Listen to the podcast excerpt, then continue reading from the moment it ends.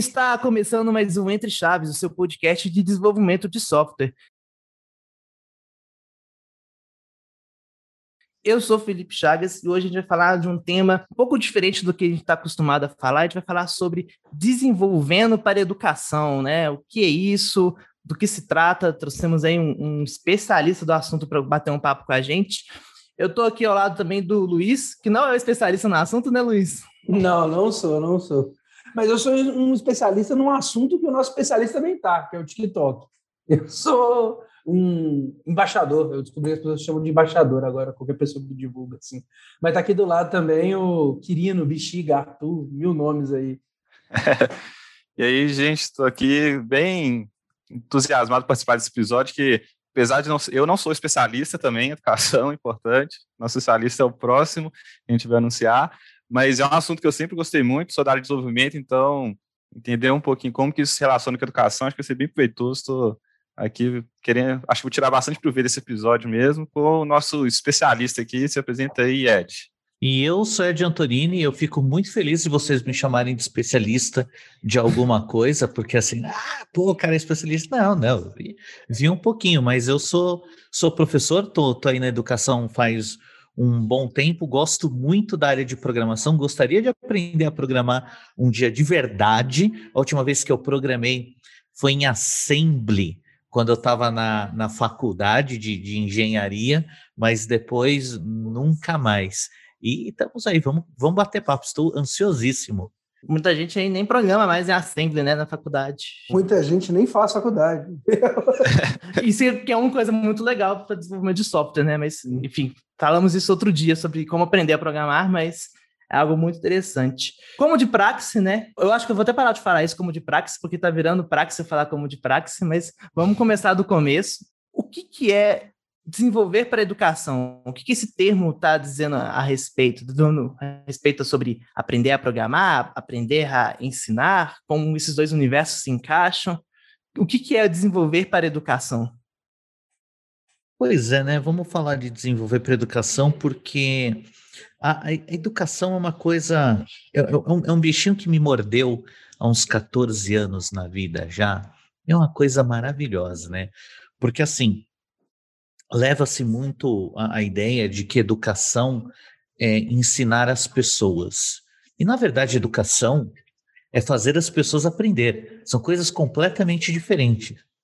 A gente que é da educação há muito tempo tenta é, sair daquele negócio do, do professor, da professora lá na frente da sala de aula, com um toco de giz na mão, passando uma matéria para copiar. Aquilo, aquilo é primeira revolução industrial, acabou. E dentro da educação, a, a turma está estudando muito sobre tecnologias.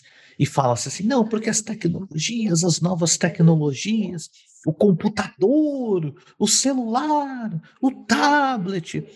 Mas aí chega o educador que fez a licenciatura, que fez a pedagogia, que não programa nada, que malemar sabe conseguir botar o Word para funcionar ali, o, o PowerPoint no, no, no, no projetor, na botar tela. o PowerPoint cara... no projetor, todo mundo sabe que é só pós-doc que você aprende, né? É, e olha lá. Né? E olha lá, e olha lá. E, e, como, é que, como é que você vai fazer o conteúdo daquele cara que é pós-doc em alguma coisa, menos em projetor e PowerPoint? Como é que ele vai fazer algo com tecnologia, para a aula dele, para a educação? A, a galera tá sedenta, né? Os meninos mais novos, assim, no geral, né? A tecnologia tá dentro do, do cerne deles, né? E esse professor de pós-doc aí normalmente é um cara de outra geração, né? É, é, verdade, Luiz. Você falou o seguinte, né? Ah, pô, do TikTok, não sei o quê. Os caras nem sabem o que é TikTok. E, tipo, o aluno, o aluno ele tem a atenção de um minuto, agora três, do TikTok. E olha lá, e como é que você vai fazer isso? Ah, os grandes estudiosos, tecnologia, não sei o que, Piaget, Vygotsky, tem, ah, Paulo Freire tem que falar na linguagem do aluno. O professor, professorzinho chega lá e continua da mesma coisa. E, meu, tá bom, professor, vamos aprender a programar? Pô, não sei nem colocar o PowerPoint. E aí é que a turma do desenvolvimento entra. Só que é uma coisa que a gente percebe que é um pouco complicada, Porque o desenvolvedor não necessariamente é um educador. Então, tem que ter alguém, tem que ter eh, algum jeito de, de fazer essa ponte. E foi nessa que eu fiz o meu, o meu mestrado, meu mestrado em, em educação profissionalizante. Pasmem vocês, eu fiz um joguinho, um joguinho de computador. Eu fiz no RPG Maker. Não, grande foi, RPG foi, Maker. Grande RPG Maker. Uma coisa legal, né, Ed, que você trouxe aí, essas ferramentas, elas introduzem muitas pessoas para o mundo de desenvolvimento, sabe? RPG Maker está aí como o primeiro é, ferramenta de desenvolvimento de muitas pessoas, né? E foi exatamente pensando nisso, porque é, tem uma molecada, tem uma molecada que adora um RPG Maker, faz lá um RPG simples e tal. Normalmente é uma porcaria, mas é divertido de fazer. E eu falei, pô, professor, se o teu aluno que tá ali se desenvolvendo ainda, tá aprendendo a usar RPG Maker, você também consegue. Olha só como é simples. E nessa foi o mestrado, para tirar um pouco do medo do, do professor de entrar na área da tecnologia, mostrando: olha só, tem isso daqui, isso chama IDE, e essa IDE chama RPG Maker, e dá para você fazer um joguinho. Da mesma forma que do lado do desenvolvedor, você tem que fazer ali todo um, um, um demonstrativo do, que é educar, do que é fazer a pessoa se interessar por um assunto para poder correr atrás de aprender. Que a tecnologia, na verdade, na educação, esse é o grande papel dela. Não é você depositar conhecimento. Porque o que, que acontece? Aí acaba virando show do milhão. Você coloca lá um texto enorme para o cara ler, bota uma aula em vídeo para o cara assistir e chega lá faz um quiz. Ah, fez o quiz, ganhou uns pontinhos, ah, parabéns, você tem pontos. E fica nisso. E daí o cara fala, tá, beleza, é igual minha aula, só que agora tem uma carinha bonita. Quando que, na verdade, a gente quer fugir disso, né? A gente quer trazer uma interatividade diferente, usar todo o poder do, do, do, do computador, do, do, do multimídia, para o cara falar: olha só que interessante. Sabe quem faz isso bem? Assassin's Creed. Sabe? Uhum. Porque é, é, um.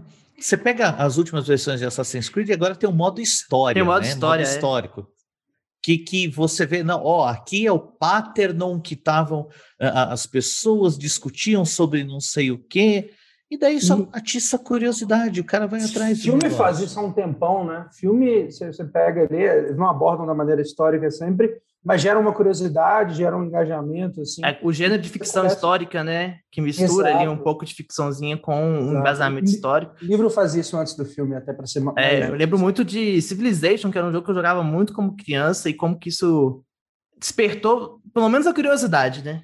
Uhum. E é o início ali pra... séries tipo Vikings, que são feitas pelo History Channel, tipo, um canal focado em documentários e tudo, fazendo a série, misturando essas coisas. Bem... Mas um, uma questão interessante que você trouxe aí, Ed, até puxando para a área que a gente é mais especialista, né? Essas ferramentas de low code, elas estão tendo um crescimento muito grande no mercado, né? Elas estão tendo um crescimento muito grande no mercado, né? Não só no mercado de educação, como ferramentas que entregam na mão de não programadores poder da programação, né? RPA, enfim, um universo muito grande disso. É, recentemente, inclusive, eu estava lendo até artigos sobre como colocar machine learning na mão de pessoas que não necessariamente são cientistas de dados, né? E formas de fazer isso. E fazendo um gancho, você acha que o, o, o programador, o desenvolvedor que está criando essas ferramentas, o que, que ele precisa ter de diferencial para o mundo específico da educação em si, né? Porque, enfim, as ferramentas de low-code são feitas até de maneiras genéricas. Qual que é o cuidado, né? Os cuidados necessários quando está fazendo uma ferramenta desse tipo voltada mais para a educação? Cara, eu vejo o, o, o, desenvolvedor. O desenvolvedor ele é muito parecido com um advogado, num, num sentido que eu vou falar. Só que de bermuda. Né? É. É, é, é, só que de bermuda. E aí com a barba por fazer, né? Como é. todos nós aqui. É.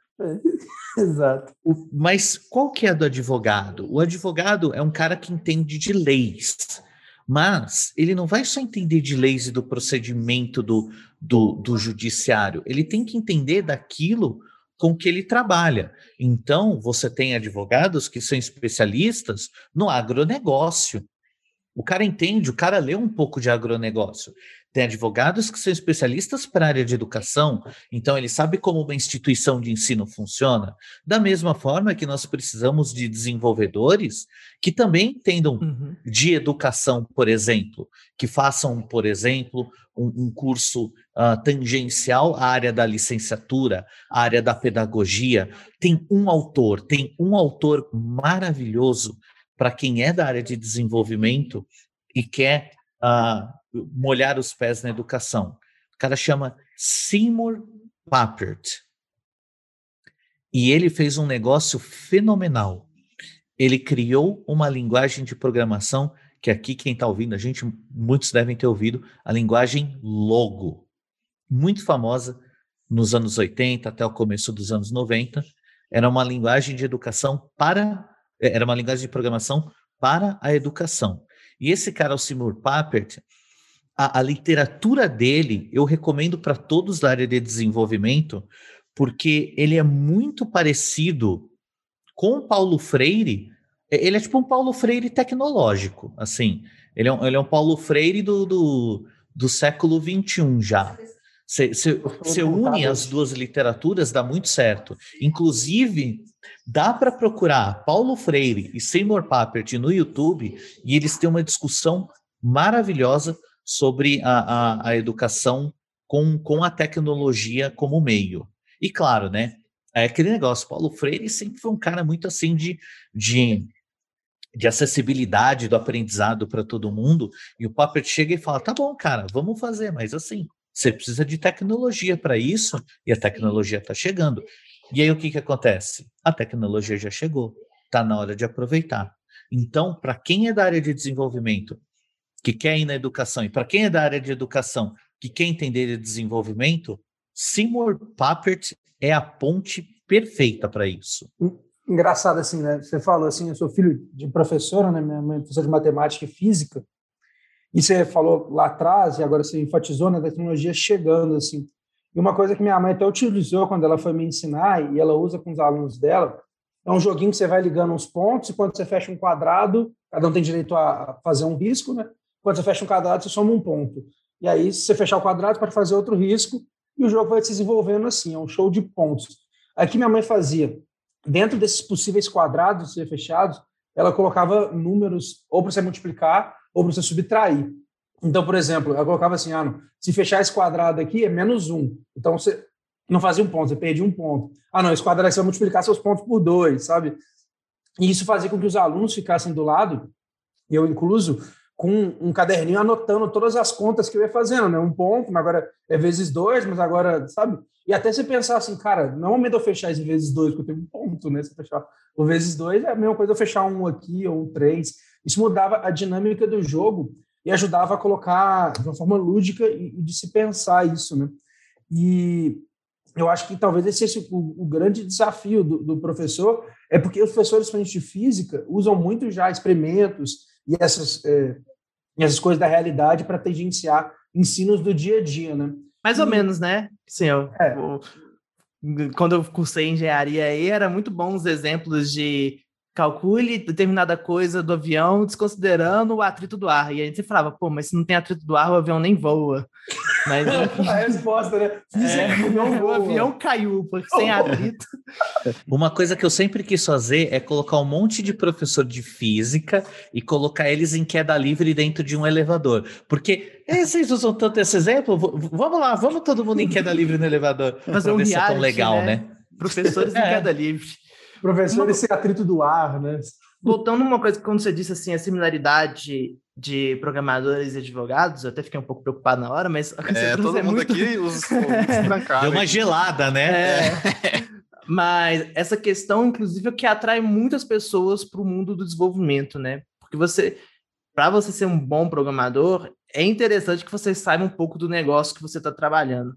E assim, em geral, você vai trabalhar com muitas áreas, né? Então, é, você vai desde, sei lá, na construção civil até o comércio, até a indústria. E você tem que entender um pouco do negócio, né? É, vou fazer um parênteses aqui, fugir um pouco do nosso, nosso tema, né? Mas quando a gente está trabalhando até num, projeto de, de agilidade, de proposição de valor, eu acho que mais do que simplesmente pegar a atividade e começar a bater a mão no teclado e cuspir código, entender qual problema você está resolvendo. E aí, naturalmente, você tem que saber um pouco sobre a natureza daquele problema, né? A gente já falou isso aqui em alguns outros episódios pra, passados, mas é sempre bom reforçar que o programador não pode ser a pessoa que só mexe com código. E é, mais é, importante que mexer com código é mexer com pessoas, né? Então tem que entender do processo em si. É, e preso a essas regras tão, tão firmemente, assim, né? Ele tem que estar que tá apto a entender e virar um propositor daquilo, né? Eu acho que é isso um pouco o que o Ed está falando também. Assim como o desenvolvedor que está desenvolvendo para educação entender mais de educação e se munir desses conhecimentos, ele vai produzir códigos melhores, códigos mais adaptáveis às situações e até ser propositivo em algumas coisas. Isso. Muito bom, né? Então a gente falou um pouquinho, né, sobre o mindset aí, usando palavras que a galera do marketing gosta de usar aí, do programador. E do lado dos professores, Ed, o que, que você vê que tem que ter de mudança aí para eles se adequarem a essa realidade, caso eles queiram, né? Mas entendendo que isso é uma necessidade aí do, do mundo atual. Cara, o professor ele precisa sair da primeira revolução industrial, né? Porque esse modelinho de professor na frente ali, como um capataz, do, do ensino, do aprendizado, de, um, de um, uma classe ali de 40, 50 pessoas uniformizadas, não dá mais. É assim, a gente chegou faz muito tempo na era de respeitar o indivíduo. E aí é que o computador, computador é uma máquina maravilhosa. Computador é, é, é, é, é incrível. Não sei, vocês devem gostar. Mas é, é, é uma máquina maravilhosa. Já, eu já não sei se eu gosto tanto, não. Mas... Eu de gostar faz um tempo. Assim, é, aquela relação agridoce de amor mais. e ódio. Exatamente. É, eu gostava mais. É, mas a questão é: o, o computador, a tecnologia, nos permite individualizar de uma forma massiva. Porque ele, você, você criando um código bem legal que identifica as tendências daquele aluno, você está feito. Você identificar qual que é o modelo que melhor funciona com o aluno, vai que é uma beleza. Só que aí, onde que entra o professor? O que, que ele precisa aprender? Ele precisa começar a entender que não dá para ser mais uniformizado daquela maneira. Você não consegue mais fazer o mesmo conteúdo para todo mundo. E aí ele tem que entender a produzir vários conteúdos, na, na verdade, o mesmo conteúdo de formas diferentes para fazer entregas diferentes para o aluno e fazer uma previsão de como que o aluno pode errar para encaminhar ele para o acerto. Porque não é o professor que vai encaminhar o aluno para o acerto. É a tecnologia, cara. É, é, é o sistema informatizado. Então, assim, o professor, o professor, cara, ele está muito mais hoje, tecnologicamente, ele pode estar muito mais ligado ao BI, ao machine learning, do que de fato aquele negócio de chegar lá, o GLS, que é o giz, lousa e saliva, no, no, no, no canto ali e começar a cuspir conteúdo. Porque o conteúdo está em todo lugar. Eu só preciso encaminhar.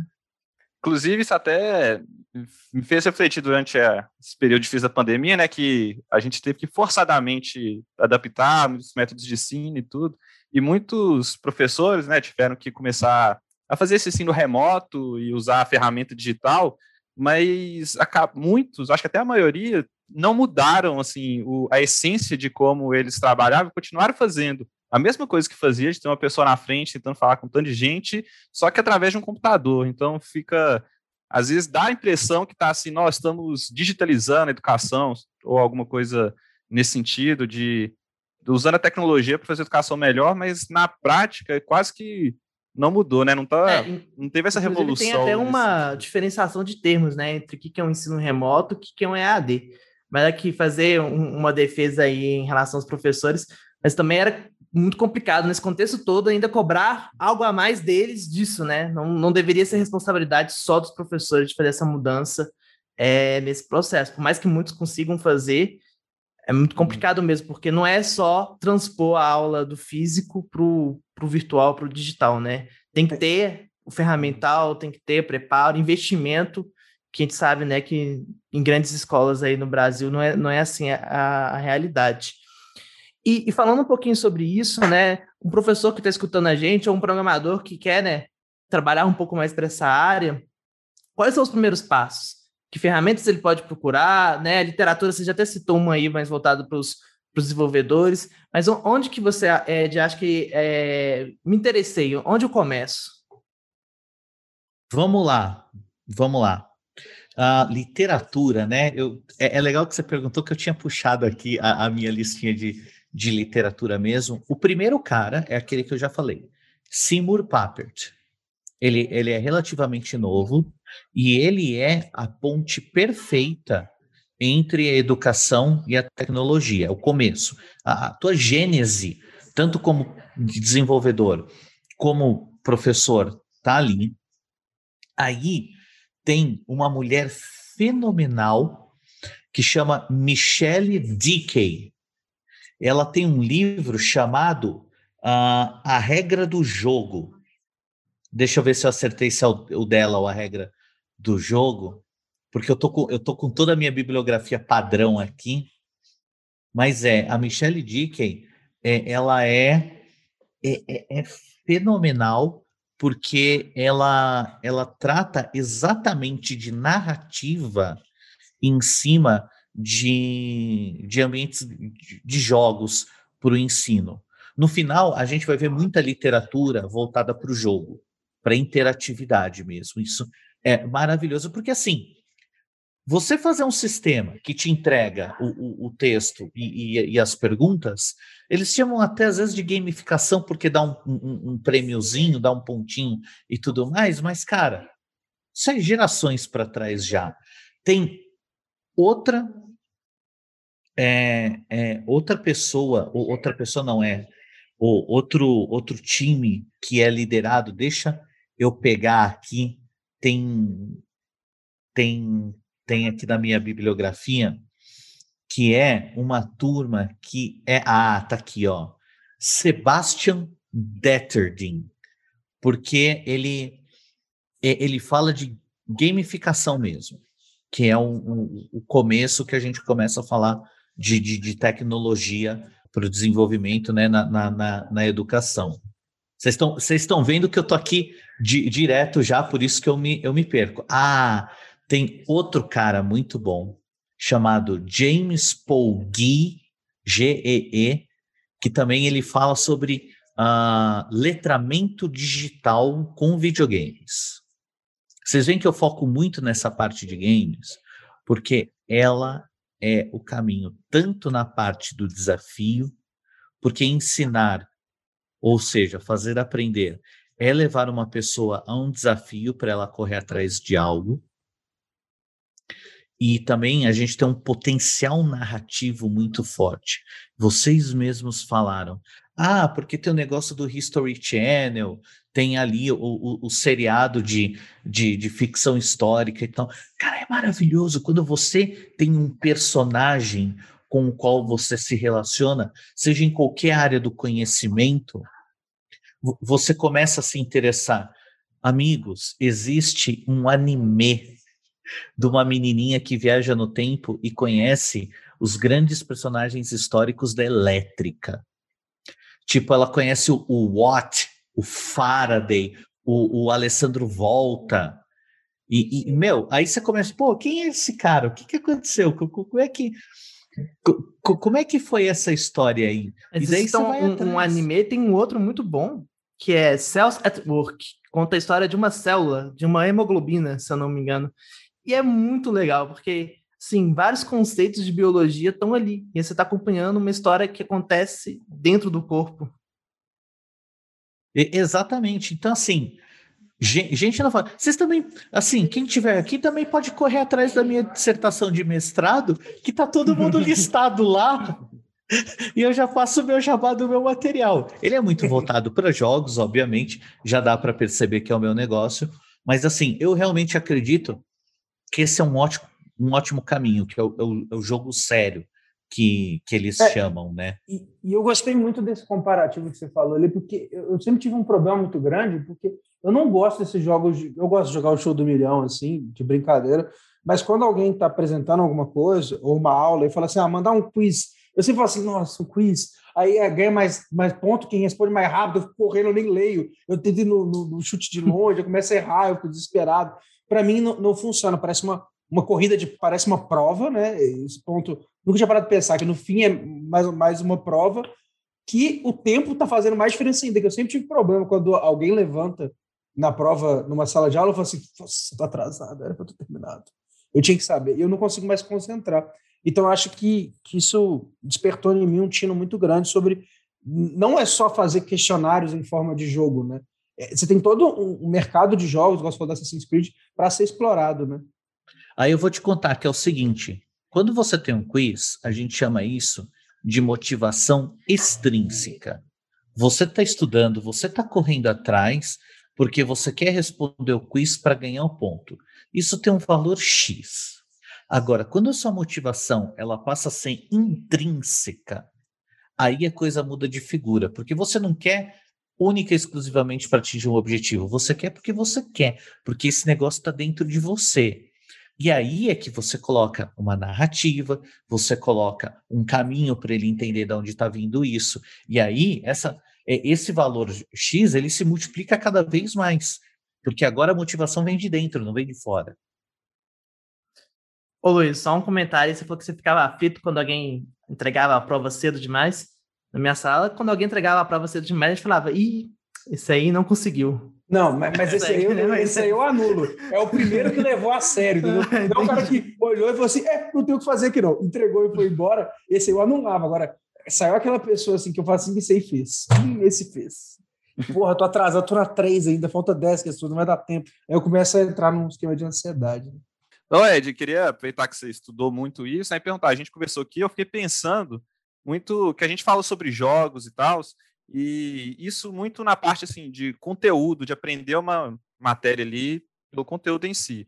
Mas aí pensando até numa escola tradicional mesmo, a gente tem muita parte de relacionamento também, aquele negócio de conhecer as pessoas, né, socializar mesmo nesse sentido físico. Como que você estudou muito isso, isso? Como que isso também é pensado nos jogos, sabe? Porque a gente tem jogos online e tudo, mas como que essa parte de relacionamento ele é tratada nessa, vou chamar de digitalização da educação, assim, sabe? Vamos lá. A, a, gente tem que lembrar algumas coisas muito importantes que até a gente falou de pandemia e, e isso explica até muitas políticas. Mas é assim, uma criança, criança mesmo, estou falando do, do, do ensino fundamental, ela precisa da socialização pessoal.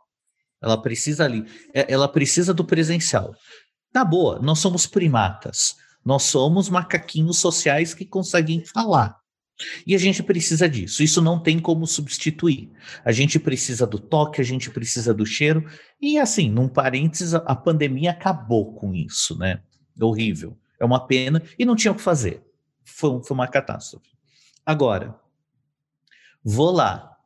A gente não tem esse problema num MMO, por exemplo num World of, World of Warcraft, num Final Fantasy XIV, num EVE Online. Você tem uma rede social acontecendo lá. A gente tem, a gente aprendeu nessa época de pandemia a fazer novas formas de, de, de relação social. Mas é aquilo. Volto no, no, no inicial. Nós somos primatas.